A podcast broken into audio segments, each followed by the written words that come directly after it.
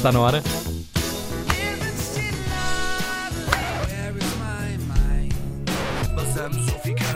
question is, who let the dogs out? Eu sou de letras. Com Inês Lopes Gonçalves.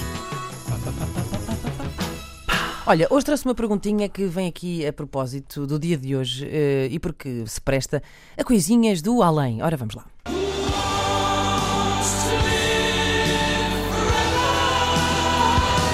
Ah, bom, gosto sobretudo desta parte ah, em que o homem já está em total transe. Eh, epá, Antes de continuarmos por falar em transe, eu tenho que vos contar uma coisa que aconteceu comigo ontem. Conta. Que isto Por favor. é um bocadinho parvo. eh, e eu sou um pouco ridícula. Então, ontem estava a chegar a casa e, como sabemos agora, escurece mais cedo. E o hall da minha, da minha- Ou seja, o corredor, quando eu entro em casa, é assim um bocadinho. não é muito iluminado. Ou seja, é assim dado assim ao lusco-fusco. E então. eu entro em casa e a primeira coisa que, que acontece, eu, eu sinto o meu pé em contacto com uma coisa no chão que faz assim. Oh my god. E eu olho e estava escuro e era uma coisa assim comprida, meio preta, mas assim comprida, e eu assim, ai meu Deus, ai ai ai, que, que é isto? Ai, eu comecei. Bem, eu- ridículo, ri- foi ridículo. E dei assim um salto para trás e começo assim a olhar assim, o que, o que é isto? E depois comecei a pensar, pá, está a chover, é uma cobra, é, é não sei o que é que está a acontecer aqui, então vou assim acender a luz. E sabem o que é que era? O que é que era? Era uma banana, era um resto de uma, de uma casca de banana, mas ainda com aquela parte de cima mais dura. Ahm, e porquê é que eu tinha isto no chão? Filhos, ah, é a Filhos. resposta. O bom disto é que, entretanto, depois segui a minha vida, fui tomar banho e tal, e de repente toca uma campainha insistentemente, insistentemente, insistentemente, e eu assim, mas quem É é? a Não estava à cobra, espera é a de ninguém, não estava à espera de ninguém. Mas não paravam de tocar, eu assim, meu Deus, o que é que se passa aqui? Então, às tantas vou, acabo lá, não sei que, vou assim, estou olha ainda a pingar a casa toda. Então era a minha vizinha assim, oh, oh menina, tem a porta aberta.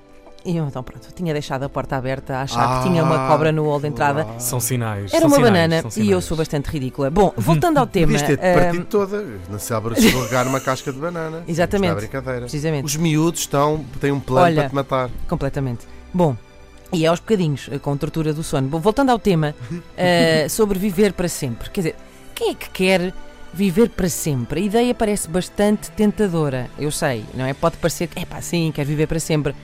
Mas vocês já pensaram o tempo que isso é a ter de ouvir canções do Ed Sheeran? I found a love for me. É que ele ainda é novo, ele ia lançar imensa, já pensaram Vai nisso? durar muito, sim. Reparem outra coisa, a quantidade de unhas que iam ter que cortar se vivessem para sempre. É, eu nem quero pensar quanto tempo é que seria.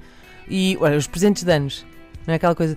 Ah, então e só oferecesse uma camisola? Epá, já, tinha, já ofereci quando ele fez 340. ele já tem tudo. Não dá para nada. Depois, eh, nas redes sociais também seria aquele problema de. "Olha, esta é a tua melhor foto de há 120 anos atrás.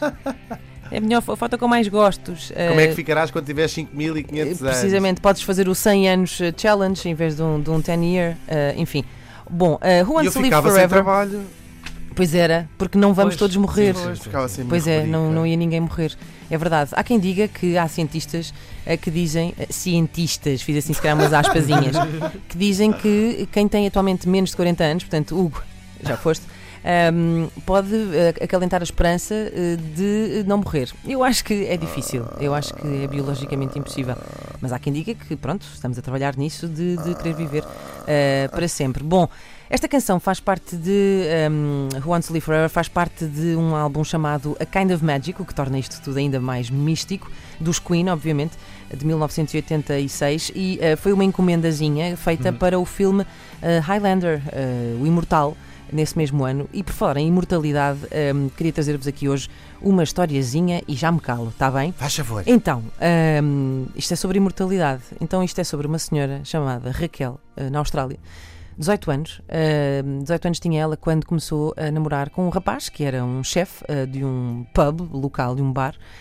Hum, e a relação era maravilhosa e muito linda, como todas quando se tem 18 anos, era tudo maravilhoso. Hum, e eh, de repente as coisas começaram a ficar um bocadinho estranhas quando ele começou a pedir muito dinheiro emprestado. Ele pediu muito dinheiro emprestado, ela achou aquilo um bocadinho estranho. Ele chegou a pagar algum dinheiro de volta, ah, mas depois, entretanto, eles separaram-se, ela ficou ah, de rastos. Um, e ele faltava pagar algum dinheiro, e, mas também deixou de, de responder um, às, eh, às mensagens dela. As coisas depois ficaram um bocadinho mais estranhas também, porque ela começou a perceber que havia eh, mobília da casa que ele partilhava com alguns amigos que começou a desaparecer e foi muito esquisito. Ah, e a coisa mais esquisita foi ah, quando ela eh, quis saber dele e a mãe dele disse que ele tinha morrido.